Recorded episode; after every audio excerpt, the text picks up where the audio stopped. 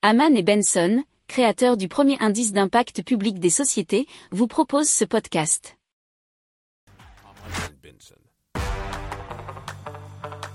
Le journal des stratèges. Et donc, on vous parle de losetick.fr, L2OZTICK, une solution pour aider à retrouver les objets perdus. Alors, cette plateforme se base sur des stickers ou des porte-clés équipés de QR codes pour identifier les objets, nous explique actu.fr. Et donc, en cas de perte, euh, quiconque trouve l'objet peut scanner le QR code pour contacter le propriétaire ou lui indiquer un lieu sûr où l'objet a été déposé. Pour approfondir ces sujets, abonnez-vous à la newsletter de Haman et Benson et écoutez nos autres podcasts que vous retrouverez dans les notes de l'émission ou sur notre site internet.